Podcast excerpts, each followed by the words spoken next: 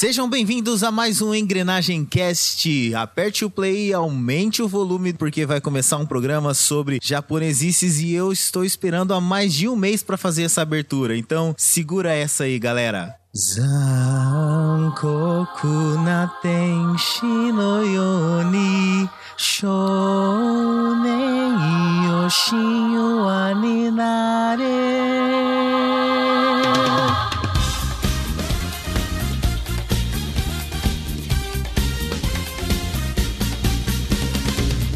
青い風が今胸のドアを叩いても私だけをただ見つめて微笑んでいるあなた。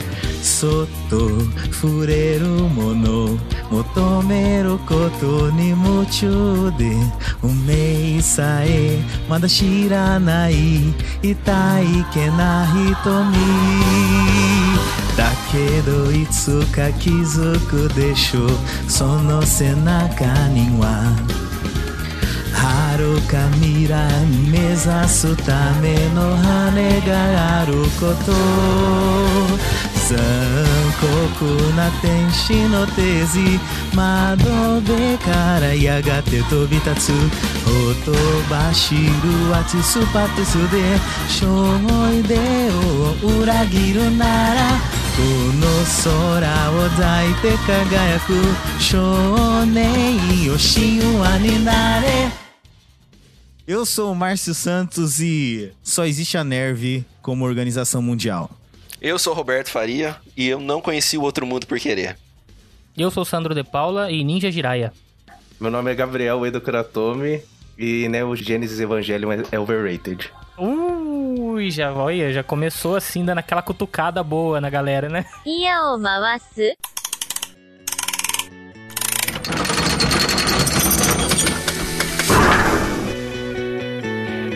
Bem-vindos ao Engrenagem Cast seu podcast do canal Engrenagem.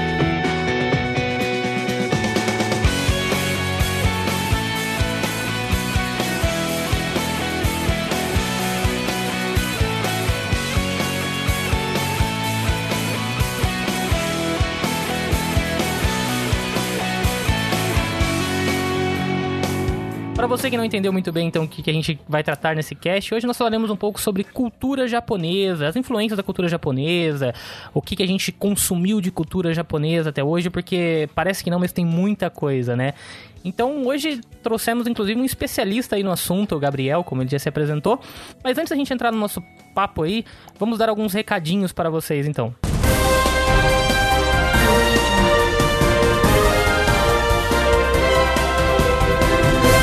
E o nosso recado é mais uma vez para você passar lá no nosso canal do YouTube, que é o youtube.com/tv engrenagem. A gente tá postando vídeo toda semana falando sobre filmes, games, tem muita coisa interessante. Então dá uma passadinha lá, se inscreva no nosso canal e não esqueça de, de ativar também o sininho para você não perder toda vez que a gente posta um vídeo para você receber, né, notificação de que a gente tem vídeo novo no canal. Então passa lá no youtube.com/tv engrenagem. E não se esqueça também de curtir a nossa página no Facebook, que está lá no facebook.com barra canal Engrenagem. Deixa sua curtida, deixa seu comentário, não só sobre o cast, mas também qualquer coisa que você acha aí da cultura pop. Comenta lá sobre o próximo filme do Homem-Aranha que ainda nem foi lançado. Já deixa seu hate se você quiser pro filme que ainda não, não veio. Pode contar sobre o curioso caso de Tia May, o que você quiser. E também não deixe de nos seguir no Instagram, instagram.com barra canal Engrenagem. É isso. Então bora lá pro nosso papo de hoje. Tem bastante coisa pra gente falar. Adoro quando você fala Instagram, Instagram, Bora lá então, roda a engrenagem. é Instagram.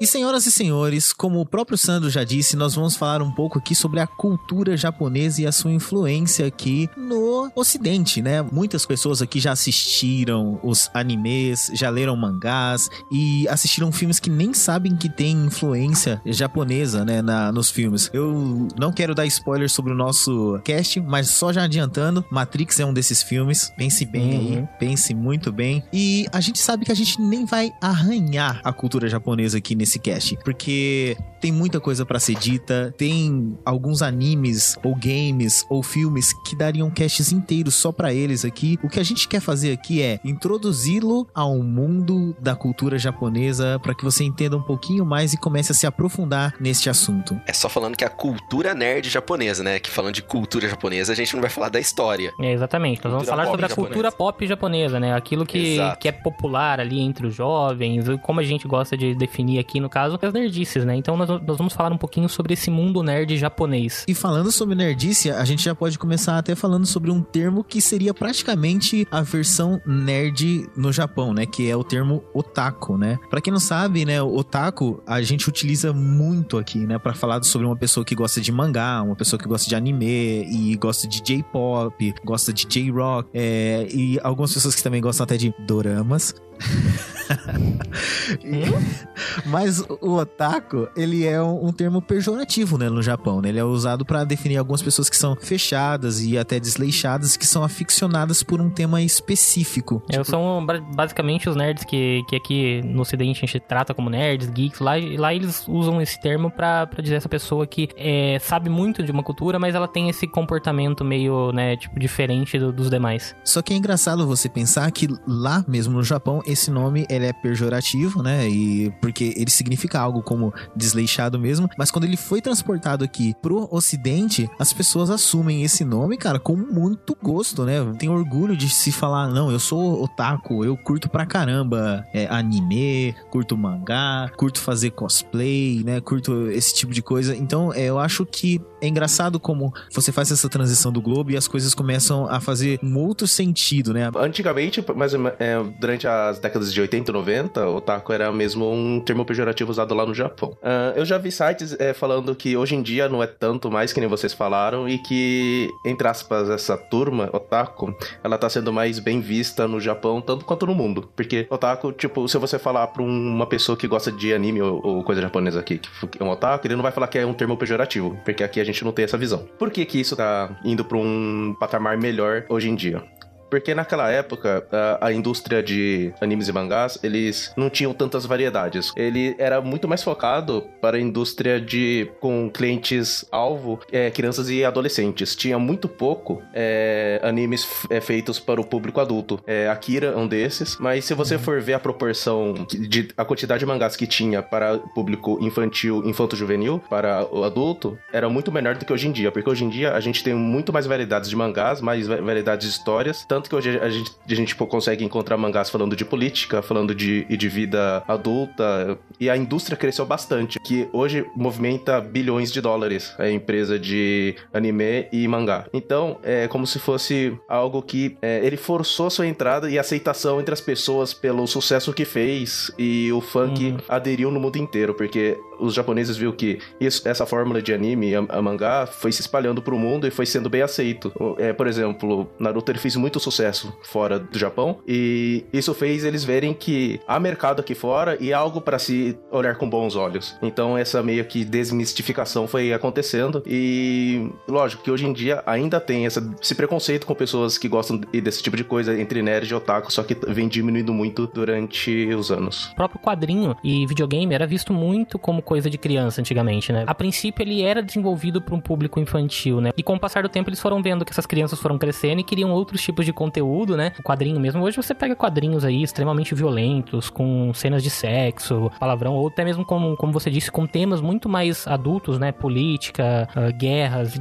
enfim, várias coisas e isso faz com que o, o público, né, tipo, adulto comece a descobrir que aquilo ali não é só coisa de criança. Quem acompanha pode comparar o que tá acontecendo com os mangás com o esportes que tá crescendo no mundo. É, e exato. muita gente achava que era coisa de criança e hoje tá crescendo e se tornando uma indústria muito poderosa. Milionária, né? Então, o primeiro termo que a gente cunhou aqui sobre cultura japonesa, cultura pop japonesa, frisando como o Roberto disse, é o otaku, que é a pessoa que curte essa cultura pop japonesa, né? Só complementando que também existe uma versão feminina para esse termo, que é o otome, só que não é tão conhecida. Só algumas pessoas que são bem hardcores mesmo que se tratam como otome. Uma curiosidade do nome Otaku é que tem um personagem de um jogo muito famoso que usa o nome Otaku pra se referir a ele, que é o Otakon da, da série Metal Gear. Na história, ele é um Otaku e ele usou esse nome pra esconder o nome verdadeiro dele nas missões de infiltrado. Olha só. cara. Exatamente, cara. Coisa linda, coisa linda. Olha, lágrimas escorrendo aqui.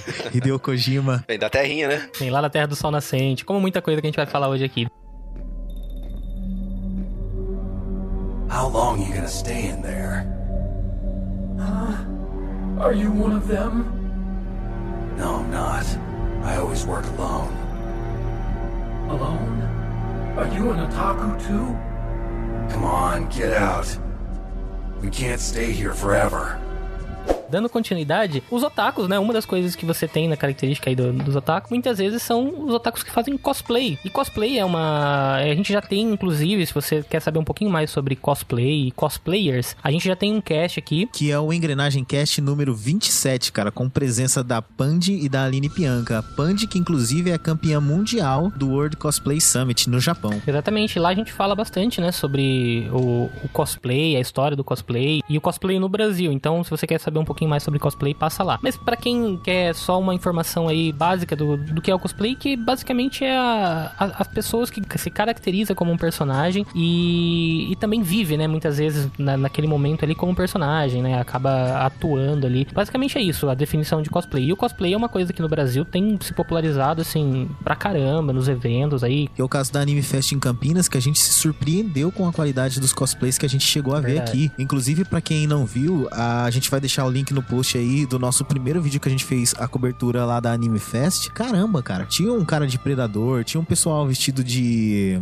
Pyramid Pyramid Head, o pessoal de Scorpions também. É incrível, incrível. A própria Aline Pianca tava lá também. Interessante dizer que isso é uma herança, entre aspas, que o Japão deixa e que também tá se tornando uma indústria, né? Eu tenho uma prima que ela é cosplayer também, ela é bem nova, ela começou recentemente, e já perguntam como ela faz as fantasias dela, tipo, os trajes dos personagens, as parafernálias em geral que ela usa pra fazer os personagens, porque tem personagem que tem cajado, tem personagem que tem espada, tudo.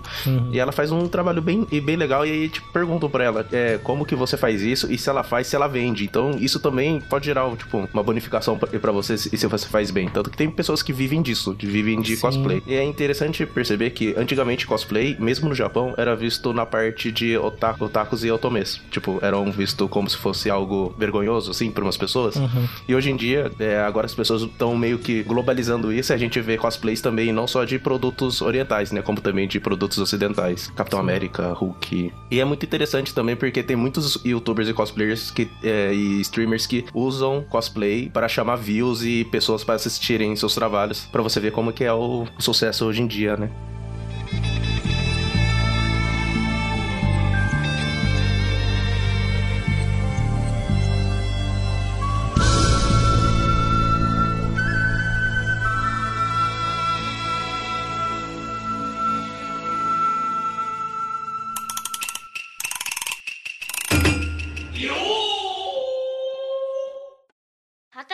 né?305 号室一人暮らしをすることになった女子高生のナオある日 Bom, e no Japão nós também temos as famosas novelinhas. Eu sinceramente não sei qual é o nível da carga dramática, mas lá os japoneses têm os seus doramas, ou J-drama, como nós costumamos aqui falar. São aquelas novelinhas, acredito que muitas vezes com adolescentes, acho que alguma coisa no nível de malhação. A Netflix e o Crunchyroll têm al- alguns sucessos do Japão, eles trazem aqui pra gente e dá pra acompanhar bem naquela sessão de falar, meu, não tenho nada mesmo pra assistir, dá pra dar uma encarada nisso. Conte-me mais, Roberto. Conte-me mais sobre isso. Eu tô tentando. Eu assisti, tá? tô tent- Escuta o cast Guilty Pleasure Volume 2, acabou de sair, tá? Eu tava Sim, tentando imaginar uma pessoa que Call. poderia ter assistido algum dorama aqui. Eu, Eu particularmente. assisti, eu assisti. O Gabriel assistiu o que ele falou nos bastidores. É, né? Olha aí, Gabriel. não, é algo, não é algo Orgulho de que me falar. Eu orgulhe, sei, cara. eu sei que não. A Malhação é altamente erótico comparado a isso. Erótico, Fala- você é não é? Gabriel? É que Dorama, ele tem um jeito, um estilo muito mais inocente do que a gente tá acostumado aqui no Brasil. Cara, é inocente até demais. tipo né? assim. Não dá pra aceitar aquilo. não tem como, mano. É, tipo, chega a ser tão inocente que você fala, aquilo não existe, entendeu? Tipo, é muito É inocente. que não existe, mano. Agora eu fiquei curioso, me dá um exemplo de uma situação dessa, de um, do que Mano, acontece no imagina que você mora com uma mulher. Gata ainda, ela é bonita. Mais ou menos, mais ou menos. Ela é bonita, ela é bonita, vai. Eu não falando que ela é gostosa, não, mas ela é bonita. E você não faz nada com ela, mano. Nada. E o cara, não, o cara trata ela mal ainda. Tipo, tipo, trata nem ela tenta, trata né? ela mal ainda. ainda. Pra você ter uma ideia, o cara, o cara trata ela tão mal que tem um episódio que ela faz ela sair e comprar comida à noite sozinha andando, velho. Puta, mano, verdade.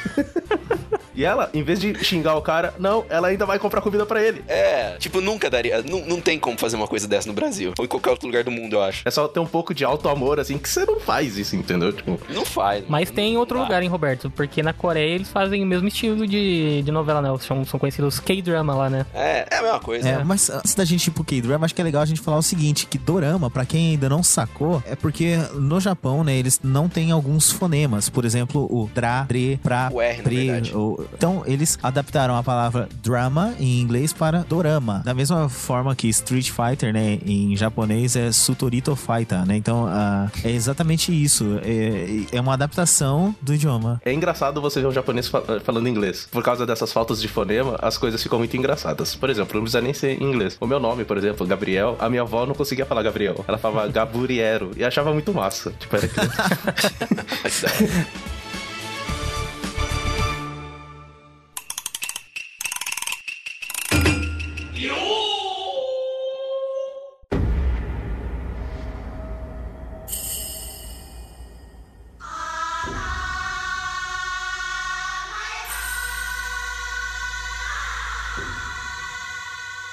que mais temos de herança na parte musical? Eu já posso citar que temos a J-Music, que inclui aí o J-Pop e também o J-Rock e os Anisongs, ou É. Anime Songs. Animação você pode colocar, tipo, dentro de J-pop e J-rock, porque, querendo ou não, vai entrar nesses dois Estilos também, né? É, eu concordo, Gabriel. Porque, tá? velho, eu gosto muito de música japonesa. Eu gosto muito de música japonesa. A maioria delas, eu vou pegando tudo de anime que eu assisto. Eu gosto da abertura ou do encerramento. Eu procuro a música na internet, é, a versão full, que que eles chamam, né? Porque a- eles têm a versão opening, que é só é, a mesma música, só que encurtada pra caber na aberturas Abertura. de, de anime. E as versões full, que a banda ela grava a música inteira pra vender no CD deles. Eu falo mesmo, tem música de Digimon que é excelente, cara. Tipo, Não vai longe. Eu, no meu carro, tenho também algumas músicas, inclusive uma que é, é Waiting for You, né? Que apesar de ser cantada em inglês, ela é uma música de uma banda japonesa. E as pessoas escutam de vez em quando e falam: caramba, cara, que música legal, que massa, que rockão bacana tal. E eu falo pra eles assim: eu falo, gente, essa música é a música tema de Silent Hill 4, o jogo. A galera fica. "Ah", Tipo, meu, como pode e tal. E então eu concordo com o Gabriel que né, o anime song ele pode englobar o J-rock, o J-pop aí muito mais do que isso. Ele pode englobar música clássica. A gente tem aberturas de jogos que são óperas, né? A exemplo de Parasite Eve ou então o próprio Final Fantasy VIII que tem uma abertura fantástica Nossa, de demais. Libere Fatale. Márcio e o Final Fantasy VIII dele. Em vez de falar do Advent eh, Children que eles fizeram pro Sephiroth, não. Tem que falar de Final Fantasy VIII. Cara, eu tenho que ser sincero, Gabriel. A gente já, já, já- a gente já falou sobre isso, cara. Eles fizeram depois. Então, o One Winged Angel. Tem que o- é a, a música tem o- final, né? Da batalha final contra o Sephiroth. Ela só tem o coralzinho, né? Sephiroth. Na versão original, né? Depois, quando eles fizeram o Advent Children, que eles fizeram a- essa versão maior aí. Mas o que veio antes mesmo foi a de Final Fantasy VIII, cara. Libere Fatale, ó, tá aqui. E Eyes on Me também. ah, tem o Dark Messenger do Final Fantasy IX também, que é excelente, cara. Sim, sim, com certeza. Pra mim, quando eu falo de música japonesa, obviamente vem as, as músicas de anime, né? Então, se for pra citar algumas aqui, eu gosto muito da. Se eu não me engano, era o tema final de Cavaleiro dos Zodíacos, da parte da saga de Hades. Ah, a abertura e encerramento. Shikyu. Que era um. Cara, gosto pra caramba Aquela dessas fossa duas. lá? Oi? Que ela é fossa, né? Ah, é, mas é, mas é boa, cara. Eu gosto pra caramba Ah, dessa. bonita pra caramba. E Nossa. gosto muito da, da segunda, acho que é o Robertão que, que falou pra mim uma vez que era a segunda abertura do Full Metal, né? Que tem, tem uma música que é muito massa, cara, que eu gosto pra caramba Ah, também. eu sei qual que é. É. Toca aí, Márcio.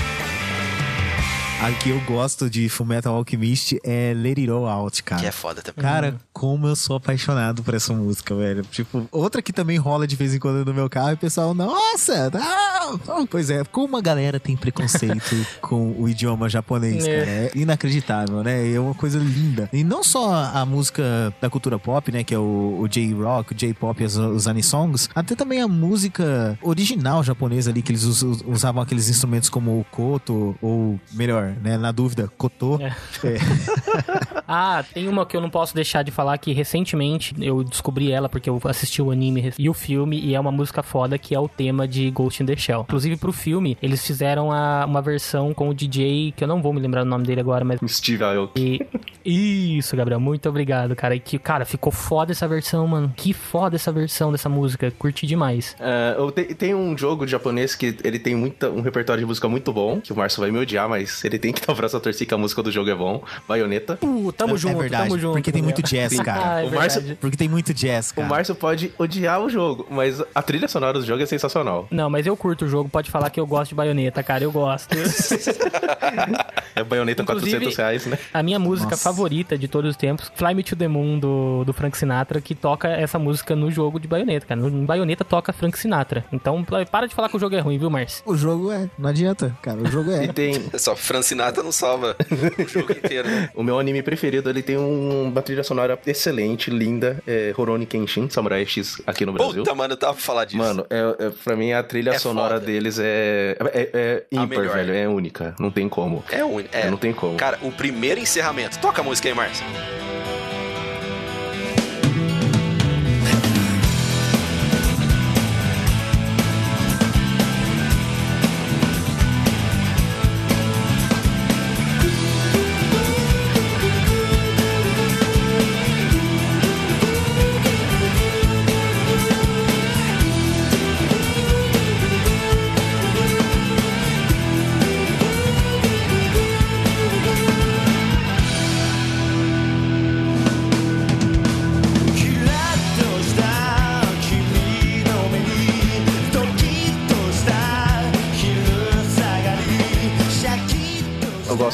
Half, que é a segunda abertura. E, mano, e fora as- a, trilha sonora dentro do anime, cara. Tipo, é sensacional. A, a mais famosa, que é a Warrior Suit, é muito boa, cara. Cara, outro anime também, Hunter vs Hunter, 2011. Fudida a trilha sonora. Abertura e Não encerramento. sei se, se- se vocês vão concordar comigo, mas é que eu sou muito old school, né? Mas pra mim, a, a trilha sonora dos, dos animes, entre aspas, antigos, são muito boas, cara. Tipo, Nossa. ganha de disparado. Shaman King japonês Shaman é. King japonês tem. As primeiras de Bleach, as de Naruto. As de Naruto nem tanto, mas de Bleach também é muito Mas boa. Naruto eu nunca curti muito. Ah, É que Naruto você precisa ter força de vontade pra É. escutar. É, isso, é. Beleza, já que é a hora da treta, então vamos lá. Tem algumas aberturas, cara, que pra mim são as versões em português. Uh. Como, por exemplo, a abertura da versão da Gota Mágica de Dragon Ball, cara. Puta, eu gosto das duas, mano. Alien International apresenta Dragon Ball. Vamos desvendar as esferas do dragão. Esse é o maior mistério que já vi. Vamos decifrar as esferas do dragão. O monstro desconhecido mora ali. Vamos lá buscar as esferas do dragão. Ah, então, essa música é muito mais sonora em português do que em japonês. Você já viu essa música em japonês? Sim. É horrível. Eu ia falar que, que não dá pra entender o que o cara fala, mas lógico que vocês, vocês vão falar, não dá pra entender o que o cara fala. mas, tipo, ele fala de um jeito muito enrolado, cara. É, e agora, Gabriel, outra coisa, cara, por Atena também, velho. Ah, não. É que por Atena é uma versão exclusivamente brasileira. Acho que não tem versão japonesa dessa música. Jura que não? Ah, mano, porque aquilo ali sobe Sim. da alma, velho, cara. Não, aquela é só brasileira, aquilo não existe. Mas a segunda abertura do Cavaleiros é muito foda em Japão. Ah, Soldier Dream, né? Soldier Dream, é. Pegasus Fantasy tem original também, não tem em japonês? Velho, em japonês, desculpa falar, mas japonês é muito melhor do que, do que o Edu Falache, cara. Meu Deus. Ah, é? Ah, Concordo. é pau pau, é pau. Não, não é, cara. Desculpa, Não, não, é. concordo. Ah, eu cuido Não, das eu concordo. Tô com o Gabriel Não é. aqui, Mas cara. você sabe tô com que- o Gabriel. Eu gosto de Angra, Sim. mas, velho, não, a versão original é, 30 mil vezes melhor, cara. Muito melhor. O Edu Falache, ele se esforçou. Eu aplaudo o esforço dele, cara. Mas não dá pra comparar. Curiosidade aqui, vocês sabiam que aquele lá é o primeiro take dele, né? E na minha opinião, isso não é um elogio. Tem gente que fala, ah, gravou de primeiro take e tal, de beleza. Isso pra mim é falta de budget. Ele não cantou. Não, exato, ele não cantou a música, ele não interpretou a música. música. Acho que o cara chamou pra ele e falou: Ó, isso aqui é a música, canta, vamos ver o que, que vai dar. Aí, tipo, o budget não, não dava, né? Porque o cara é um artista de peso, né? Que é um cantor de heavy metal de peso no Brasil. O cara passou pelo Angra, meu. Pô, aplausos por Cara, eu falar. assim. Desculpa falar, mas ah, vocês assistiram o Sensei Omega? Partes. Ué, aquele Pegasus Fantasy cantado em dueto. É lindo, cara. Eu achei muito massa. O anime é... É ruim, mano. É ruim, cara. Ó, não é, não é ser fã old school, não, mas puta que pariu. Então roda a engrenagem. 傷ついた。ままじゃいない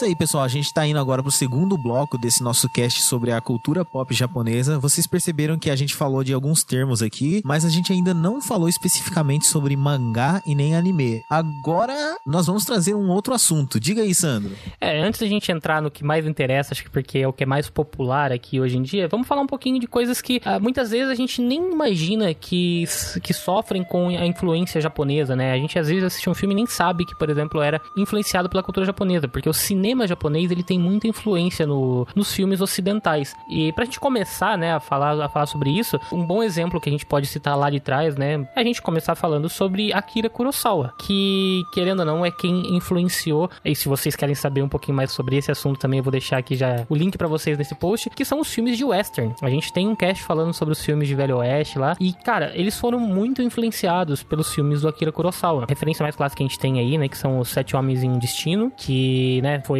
uma adaptação praticamente de um filme japonês do Akira Kurosawa, e depois outros, vários outros filmes ali que tiveram influência de filmes japoneses, né, os próprios filmes do Clint, do Clint Eastwood ali, enfim. O cinema japonês, ele acabou influenciando muito, principalmente nessa época do- dos westerns, né. A Fortaleza Escondida, que é um filme de Kurosawa, só influenciou Star Wars, cara. Aí, aí é um belo exemplo, né?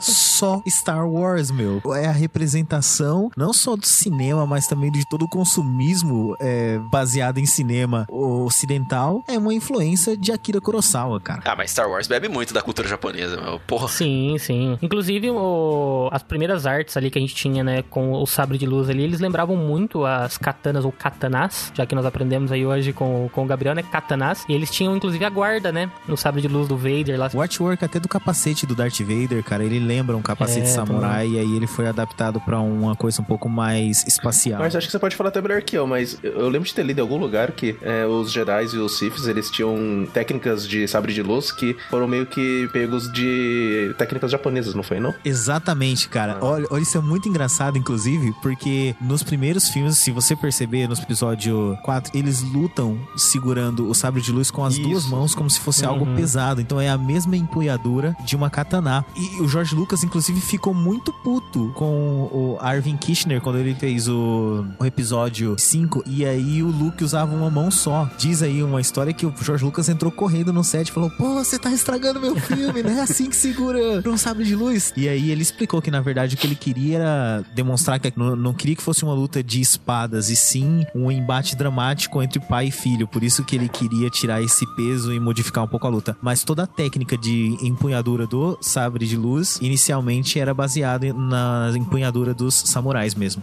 A gente também tem várias outras influências, principalmente no do lado do terror, né? Os filmes de terror, eles bebem muito de, de filmes japoneses. E ne- nessa linha a gente vai ter o, o Grito, que é a adaptação né, de um filme japonês, o próprio Chamado, enfim, Tem um filme japonês outros, né? de, de terror que eles fizeram a versão ocidental, que eu só assisti a versão japonesa. É aquele filme que. Já vou dando spoiler do final, se vocês não assistiram, me desculpe. Que o cara ele estuprou uma menina e ela morre. E ela fica assombrando ele. E no final, na verdade, a menina tá nas costas dele o tempo inteiro. Por isso que ele tem dor nas costas o filme inteiro. Ah, é o Espíritos, ah, Espíritos. sim.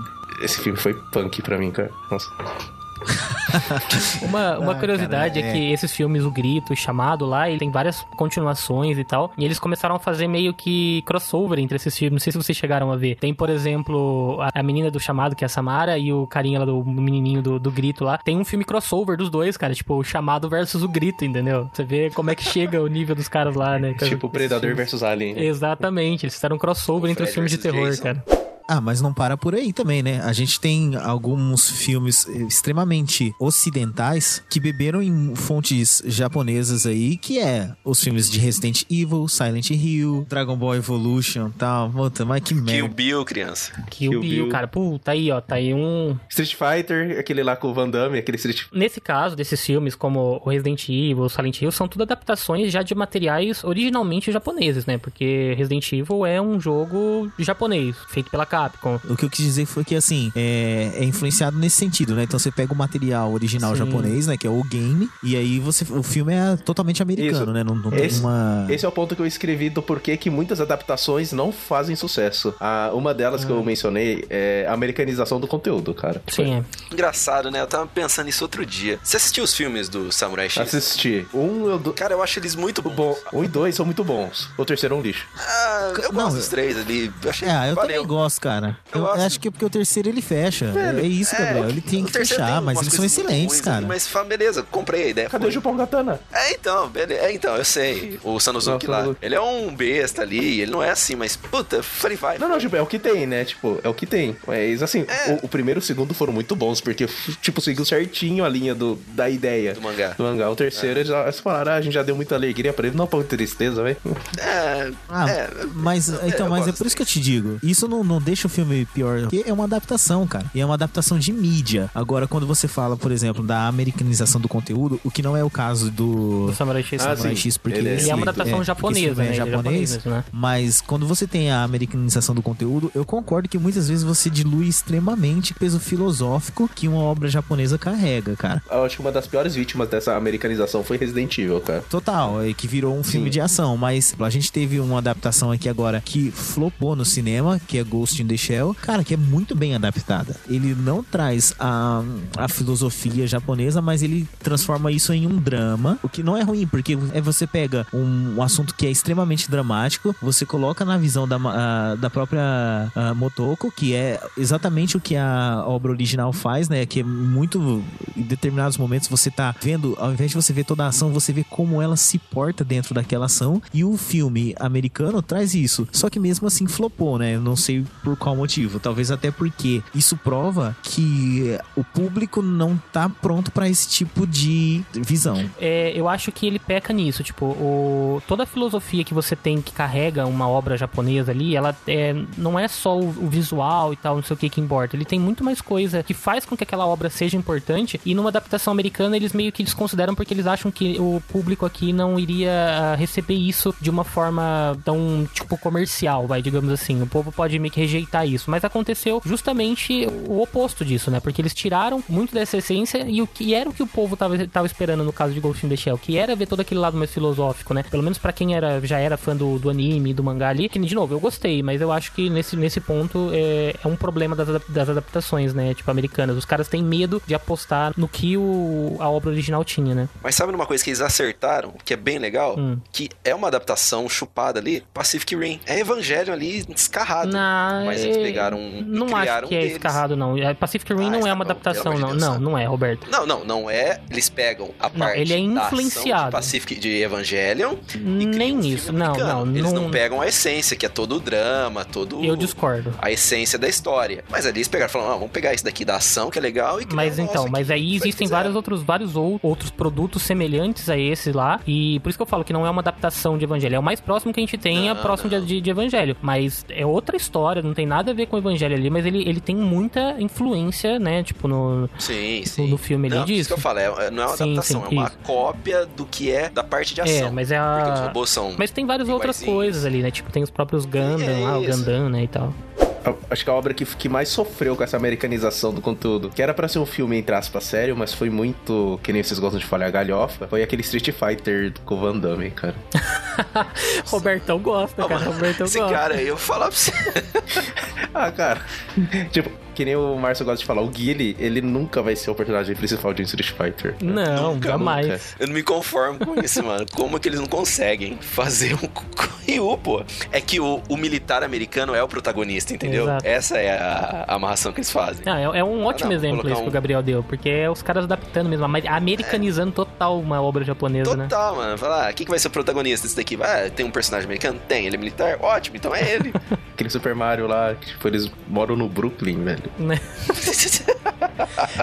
Tem um anime que eles pegaram de livros e séries do Reino Unido, que é o Poirot. Eles fizeram um mangá e anime de Poirot. E eles deixaram tudo, tipo, como se fosse a Agatha Christie escrevendo. Tipo, por isso que ficou bom. Eu acho, eu gostei. Pouca gente assistiu porque não foi muito divulgado aqui no Brasil, mas foi muito bom porque eles não mudaram nada. Eles respeitaram como a trama era e só fizeram as histórias, entendeu? Uhum. Eles não quiseram mudar. Mas a gente tá falando de adaptações, né? E realmente, quando a gente fala de adaptações, é complicado porque você tem as questões culturais e realmente muitas vezes não funciona. Principalmente pra quem viu a versão original. Mas quando a gente fala de influência, aí a coisa é diferente. E aí, por exemplo, como eu citei lá no início do cast, Ghost in the Shell, cara, que foi influenciado aí por obras americanas, como por exemplo Blade Runner, e aí criaram algo original que é o Ghost in the Shell, e depois influenciou Matrix, se tornou meio como que um ciclo aí, quando a gente falou lá também da influência de Akira Kurosawa sobre o próprio Star Wars. Ou então, por exemplo, eu considero até um anime, aquele desenho da Cartoon, que é o Avatar, Olha que aquilo que é anime, muito mas- bom.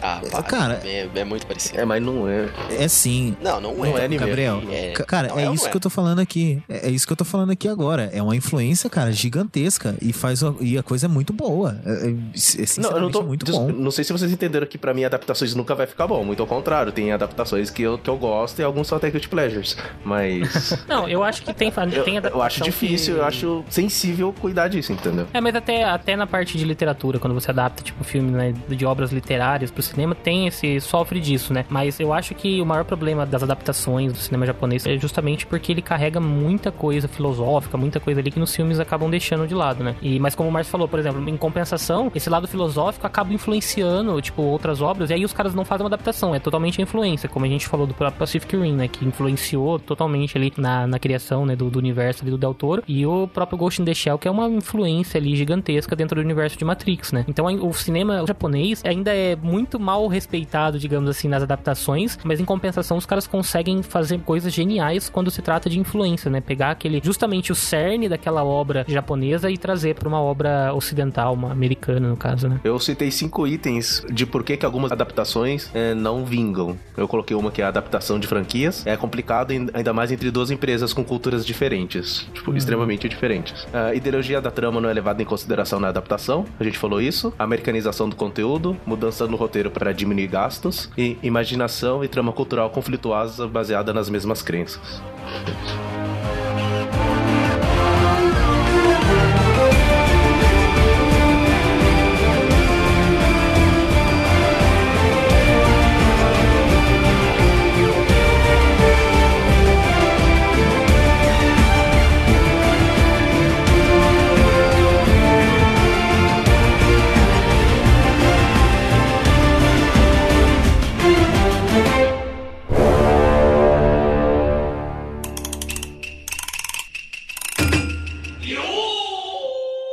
E chegamos então, no- acho que talvez nos, nos dois itens mais conhecidos da cultura japonesa aqui no Ocidente. Um deles, o que a gente vai falar agora, são os mangás, caras, as histórias em quadrinhos japonesas, né? E aí a gente abre um leque de histórias, de interpretações, de visões que, cara, é gigantesco. Muito maior que E o Gabriel, americano, eu acho. Muito, Sim, muito. E eu, eu, já, eu já vou dizer uma coisa. As pessoas falam, né, que o japonês lê ao contrário. Se a gente for levar em consideração que a língua japonesa ela é baseada na língua chinesa e que é muito mais antiga do que a nossa língua, é a gente que lê ao contrário e não eles. É, exatamente, Verdade. cara. Mangás, ele, se você for comparar ele com as HQs ocidentais, você vai achar muita diferença. A principal é que o Márcio acabou de falar, você lê entre aspas ao contrário, né? Só que mangá, ele é o tema principal de um mangaka, né? O mangaka, ele é o autor do mangá e ele consegue construir as histórias dele através de ilustrações é, de um modo diferente do modo que a gente tá acostumado aqui no ocidente. Ah, mangá, ele já existe há muitos anos e nem sempre foi direcionado para o público juvenil. Também ele era usado para educar as pessoas, tipo, não só crianças como, como adultos também em, livros. E mangá, eles foram, eles tiveram a ideia de usar isso para construir uma, uma indústria para que é, contasse histórias de pessoas que tinham dificuldade em escrever livros, eles tinham mais facilidade em desenhar e escrever é, ações em desenhos. Eu quero já falar uma coisa que eu amo em mangás, muito diferente das HQs. Todo mundo sabe que eu adoro HQ aqui também, mas o, por que, que eu prefiro esse aspecto do mangá? É o fato de que as histórias têm início, meio e fim. Com exceção de algumas aí, One Punch, por exemplo, mas é. É produção, hein? é, mas no geral você tem o início, meio e fim. Outra coisa que eu acho muito legal é que geralmente o mangaka ele escreve e ele também desenha o- a sua história, né? O Gabriel até falou que funciona um pouquinho diferente das HQs. Nas HQs em geral, Posso falar disso, o Márcio? criador, claro, à vontade, É Gabriel. que vai lá. assim, HQs, por exemplo, você tem uma HQ do Batman, por exemplo. Tem várias pessoas que têm visões diferentes. Não vou falar do Batman, vai do Coringa, que é mais fácil. O Coringa ele vai ser de um jeito dependendo do autor que tá escrevendo aquela história. Porque tem um Coringa mais inteligente, tem um Coringa mais brincalhão, tem um Coringa mais sádico. E dependendo do, do autor que tá usando aquele personagem, aquele personagem vai ser de um jeito. Mangá não. O mangá, o personagem, ele só vai ter a característica que o autor que criou ele deu pra ele. Ele segue uma linha muito única. Eu acho isso uma das maiores diferenças entre o, o mangá e o e HQ ocidental. E não só isso, né, Gabriel? O fato também de que no mangá é uma pessoa que produz tudo, né? E no ritmo Não dela, sempre, né? Márcio. Agora, É, É, É, quando- é, não, inclusive quando o geral, cara quer fazer geral. isso, o cara acaba fazendo que nem o cara do, do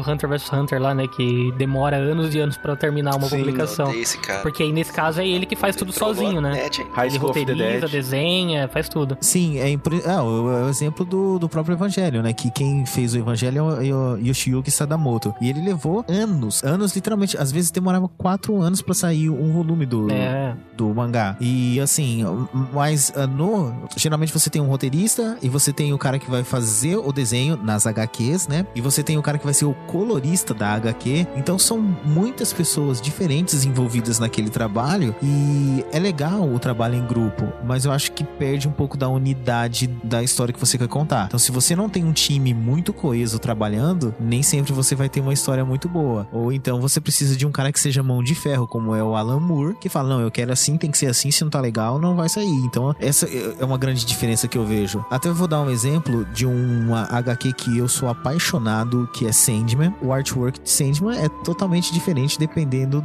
do- volume que você tá lendo, porque em uma obra, quem tá desenhando é uma pessoa e na outra seguinte é um cara que tem um estilo totalmente diferente, não é igual HQ que é comic, né? Não, é totalmente diferente mesmo. Um cara pinta com aquarela e o outro pinta colorindo no Photoshop, exatamente assim. Então, isso é uma coisa que o mangá ele consegue manter, né? Ele consegue manter uma certa coesão. unidade só, né? Nos mangás mais recentes que eu venho lendo, eu reparei uma característica que é diferente do que acontece nas HQs, que é sempre o autor deixar notas de rodapé. Então ele, ele sempre vai deixando alguma coisa ali, tipo, ah, é, aqui nesse ponto eu quis dizer isso, mas ele pode ser interpretado dessa forma. O próprio Ghost in the Shell, ele é muito assim. Tem muita nota do autor e ele vai te explicando o ponto de vista dele ali. Ele, além de, tipo, te dar uma, a, a visão exata do que o autor queria expressar, ele consegue deixar alguns comentários interessantes. Tipo, ele expande um pouco mais aquele quadro, por exemplo, que ele tava querendo mostrar uma coisa, você só enxergou aquilo a princípio e depois ele te expande falando, ó, na verdade isso daqui também tem isso e tal. E é uma característica que eu não sei, pelo menos nas HQs eu não encontrei nada parecido até hoje, né? Então é uma característica que pra mim é interessante. Sim, eu acho isso maravilhoso. É, Roberto, você leu ah, os mangás de Samurai X? Li. O, o autor, ele, em- na maioria dos mangás, ele escrevia nota sobre um personagem e de onde ele tirou inspiração pra escrever aquele personagem. E ele explicava certinho por que que ele usava aquele personagem de uma certa maneira, não de outra. O como ele pensava e coisas do dia a dia dele que fizeram ele criar o personagem. Eu acho isso muito, muito bacana. Esse background faz você interpretar a história de uma forma um pouco mais direcionada, né? E isso não diminui nem um pouco, né? Porque às vezes a gente fala, ah, é, é didático demais, isso faz com que você perde a sua visão. Não, não, no mangá não. Ele só te dá background mesmo. Isso é muito legal. É o que acontece muito em mangá shonen, que são os mangás direcionados mais pro público masculino. São aqueles mangás de pancadaria, que tem morte. Por exemplo, Bleach, Naruto, One Piece, Fairy Tail. Tipo, geralmente nesses mangás de, de luta que tem confronto,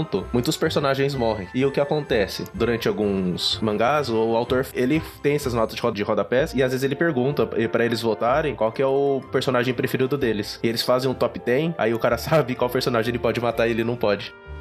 Uma coisa, cara, japonês. Eu não sei nem se considera como spoiler, mas é muito absurdo. Cara, juro pra você, o dia que eu li em One Piece o título do capítulo chama A Morte de Português de Ace. Eu falei, caralho, ele vai morrer, porra. Porra, mas deixa no final, né? Deixa eu descobrir isso. Cara, mas o nego me coloca no título, velho. Eu falei, não é possível. Mas é um tipo de expectativa diferente, né, também, né? Porque você sabe que o cara vai morrer e você lê interessado, cara, o que, que vai acontecer? Tá, mas É. porra, mano. É, é porque a gente interpreta isso como spoiler. É a mesma coisa que escrever assim, episódio 5, Darth Vader é o pai de Luke Skywalker. Ah, o próprio. Aí, aí a gente pode falar do. Quando acabava um episódio de Dragon Ball, ele passava um trechinho do próprio do, do episódio seguinte É. e já te dava o título. Então, ah, A morte de Freeza, assim, né? É, a morte de Goku. E você falava, caralho, já vai acabar no próximo, entendeu? Mas é muito aquilo do que o lance do, do que o Márcio falou, né? Então, a- a- o, o tipo de expectativa que você cria é outro, né? Não é exatamente tipo, a surpresa da morte. E falando em mangá ainda, ainda tem erros de autores. Eu acho que o mais famoso é o do Rurouni Kenshin, que o au- autor do Rurouni Kenshin, ele criou o mestre do Kenshin, que é o Riku Soijiro. Só que ele criou o personagem de um jeito tão forte que ele disse que ele não conseguia usar nas histórias do jeito que ele queria. Edi- É muito da hora, né? e,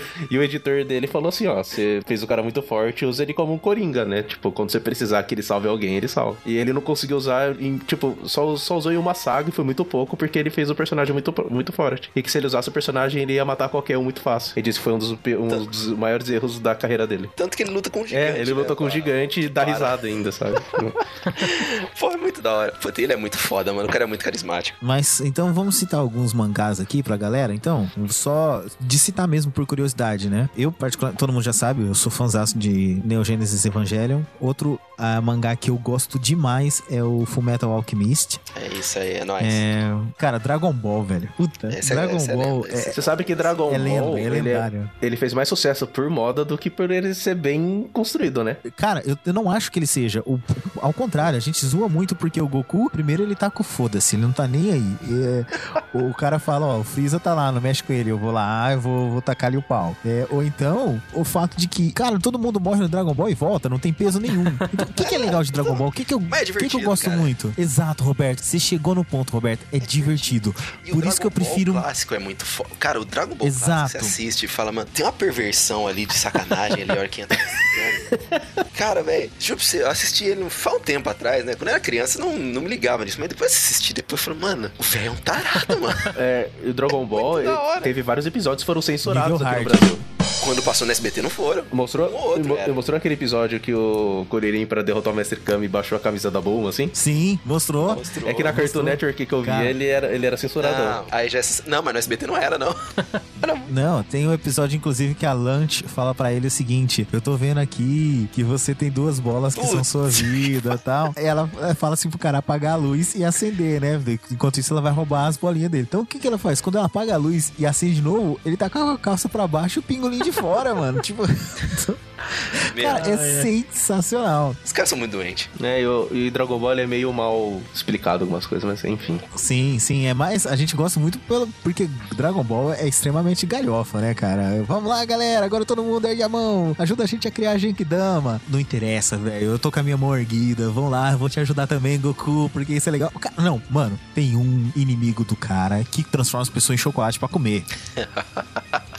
Que é mais galhofa que isso, né? Exato, não. E ele leva isso na galhofa. Mas até por isso que eu gosto muito mais da, da primeira parte do mangá, né? E por que, que eu digo a primeira parte do mangá e não a Z? Porque no original, realmente, eles não têm essa divisão, né? De Dragon Ball, Dragon Ball Z, o mangá. É, a primeira parte do mangá, que é o Goku criança, cara, pra mim é, é sensacional. É a melhor parte que tem mesmo. Eu me divirto demais. A gente já citou aqui algumas vezes o tal Pai Pai mata o General Blue com a língua. Mas acho que a coisa mais galhofa dele é um meio de transporte dele, né? Que é que ele corta a árvore. Sim! Ele corta a árvore e joga assim e, e- e pisa em cima da árvore. Aí é fodástico. Não, mas, cara, a melhor saga pra mim é a da Red Ribbon e o porquê ela quer as esferas do dragão, cara. Sabe, Aquilo ali, ele. sabe que eu não lembro por que, que a Red Ribbon quer as esferas do dragão? Você sabe que a Red Ribbon são os nazistas, Sim. né? É, O comandante da Red Ribbon, ele é baixinho, mas ele é um anão, mano. Aí tá o assessor dele falando: Não, nós vamos conseguir as esferas pra dominar o mundo, não sei o que, não sei o que lá. Ele falou: Não, não, eu só quero pedir pra ser maior, mais alto, que as mulheres gostam. Que os mangás que eu queria citar que eu gosto muito é Bleach, Naruto, Fairy Tail, Rurouni Kenshin e Fruit Baskets. Jura, velho? Bleach? Sério, velho? Cara, Cara, eu curto eu Bleach. também gosto de Bleach, o Roberto não, não gosta, Bleach, cara. Roberto? Não, mas você leu até o fim. Ah, o final foi ridículo, mas de Naruto Não, também. o final é, é horrível. A primeira parte é legal pra caramba ali, pô. Aí depois o negócio cai ali, feito um meteoro. Sim, mas, tipo, isso não estraga a saga inteira. Naruto também, o final foi um lixo. mas Tail, pra mim, também... Eu, eu, eu amo Tail, então eu sou... Puta, mano, eu também gosto, eu acho melhor que Naruto. A Tail... Nossa, eu amo Tail, cara. Cara, é muito ruim, mano. É guilty Ah, pleasure. e tem um, Sakura Card Captor. Ah, esse eu só viu é, quando passava na Globo. Me julguem, mas Sakura Card Captor tá no meu top 5 mangás anime. Me julguem.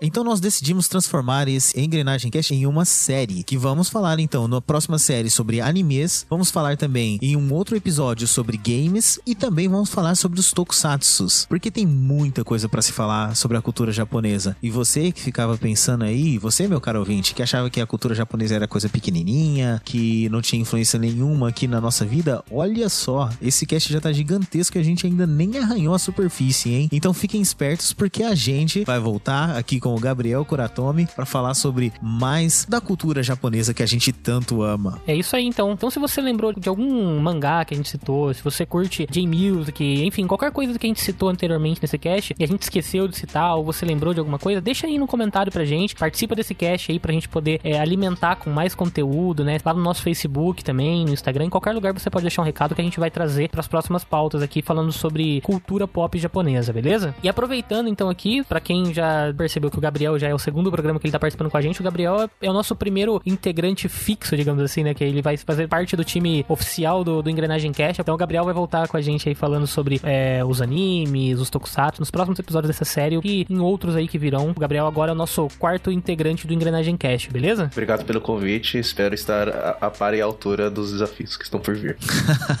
Assistiu Good Morning Call, velho. É nóis. Já que agora eu sou o quarto membro, eu posso pedir um podcast de Samurai X? Pode. E de Dorama pro O- Roberto.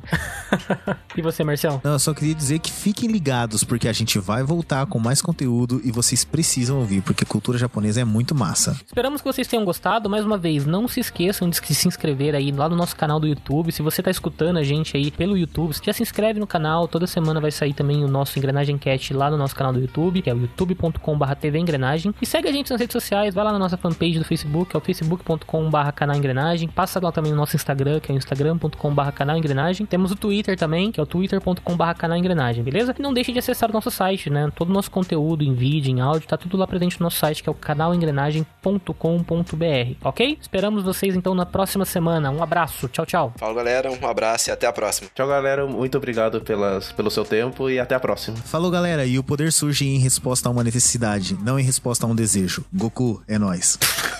O Marcelo tira as melhores frases.